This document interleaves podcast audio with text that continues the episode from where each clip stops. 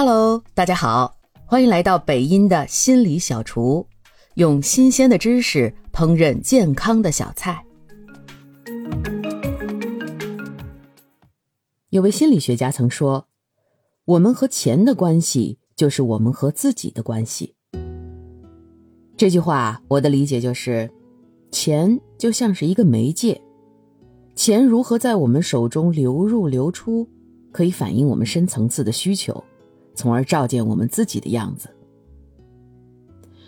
根据马斯洛需求层次的理论，人的需求包括五个层次。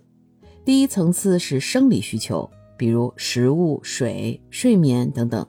第二层次是安全需求，比如稳定的工作和住所；第三层次是社交需求，比如友谊和爱情；第四是尊重需求，如自尊和他人的尊重。第五是自我实现的需求，实现个人的潜力和目标。这个理论认为啊，人们在满足一个层次的需求之后，才会追求更高层次的需求，自我实现就是最高层次的目标。那么，根据这个理论，我们来看看，当我们在花钱的时候，我们在满足自己的什么需求呢？如果我们把自己一个月的支出都列出来，看看自己的钱。都花在哪里了，就可以了解我们在满足自己的什么需求。我记得呀，很多年前，我的孩子有个作业，有一项就是要把我们家一个月的开支都列出来，并且列出花费最大的几项。我记得啊，当时我家开支最高的前几项，分别是我孩子的教育支出啊，家庭的房贷支出，还有我自己的服饰、美容、朋友交际的支出等等。这第一个孩子教育的支出，这反映的是我们什么需求呢？实际上是我们这个家庭对教育的重视。再想的深一些啊，下一代的教育意味着什么呢？啊，是稳定的生活，还是更好的经济收入、社会地位，亦或是有更多的自由和选择权？这些就见仁见智。啊，每个家庭父母的起点不同，也决定了他们对下一代教育投入的不同期待，或者说，对下一代的期待，其实是我们做父母这一代人正在满足或者还没有满足的需求。比如我那个时候哈还没有进入啊自我实现的这个阶段，更多呢还在满足我的经济和社会地位，其实也就是获得尊重这个阶段的需求。所以，我对孩子的期望就是希望他将来能选择做自己喜欢的事情。那这个对应到需求的层次，其实也就是自我实现吧。啊，你看，我也无形中把自己的需求附加在孩子身上了。对我来说，这项最大的开支对教育的投入，其实是我期望孩子可以进入到下一个需求层次。那我们家的第二项开支呢，就是房贷了。这个很明显哈，就是基本的生活保障了，是反映我们的第二层次的需求，对稳定的住所的需求。不过啊，我再想深一层，买房子仅仅是为了一个住所吗？当时呢，我住在上海啊，对上海这样一个城市来说，你住在哪里决定了你的社会经济地位啊。还记得之前有个魔都鄙视链的文章哈，说住在魔都啊，有一个住宅区域的鄙视链。分别是啊，黄埔、静安、浦东，哈，就是说浦东是最被鄙视、鄙视链的底端哈。所以住所其实也反映了一部分对地位的需求，或者说对尊重的需求啊啊！我也希望自己住的不那么偏远哈，同时配得上我的经济收入和地位。所以花钱买房子啊，其实买的不单是住所，还买的是我们对自己的定位和社会对我们的尊重。这前两项啊啊，教育的投入和房子的投入呢，这些都是属于理智消费哈，都是经过我们家里这样深思熟虑哈，左右比较，最后安排出来的消费支出项目。那接下来呢，就要说说我的第三项支出啊，呃，服装美容支出了。啊，我记得我那个时候啊，也是网购达人哈，每天下班最开心的就是刷手机买买买啊，大部分呢买的都是衣服。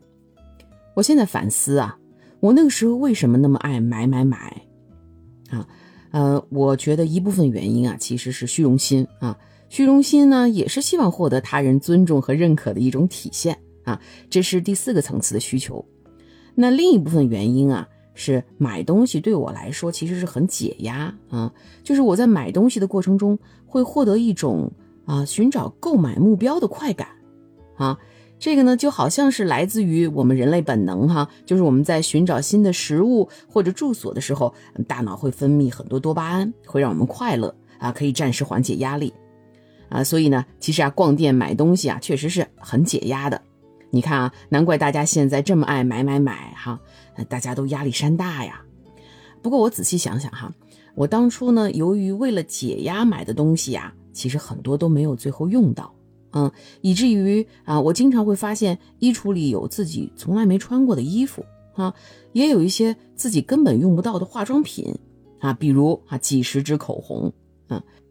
我相信现在在直播间买东西的人肯定也会懂哈，就是在那个瞬间啊，你会被这个带货的小哥哥小姐姐说的很激动啊，就是觉得自己一定也要有这个东西。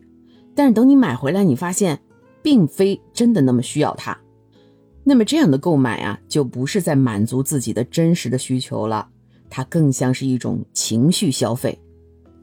是为了自己那一刻无法面对的情绪买的单。啊，再仔细想想，比如哈，我工作压力那么大，我在工作中压抑的那些各种疲倦啊、委屈啊，甚至对老板的愤怒都无处可去哈，那我就通过买东西来转移这些感受。所以买东西呢，它也是从另一种角度讲，是为了安抚我自己无法处理的情绪压力。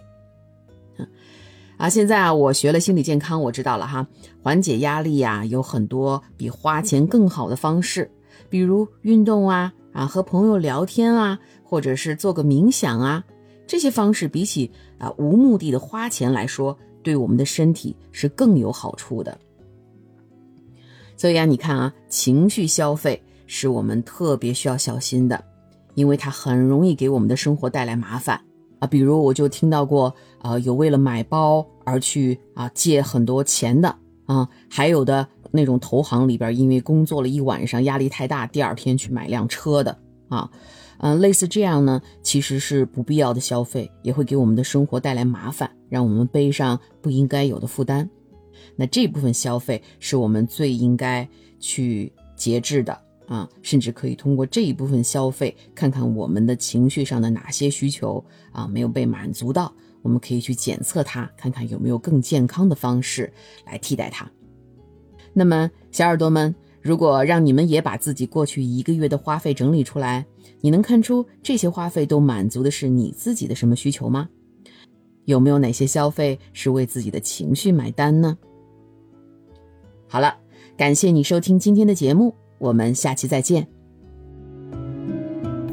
感谢您的收听，如果喜欢今天的心理小菜，记得点赞、评论、加关注。也可以点上一份回去送给你的亲人和朋友哦。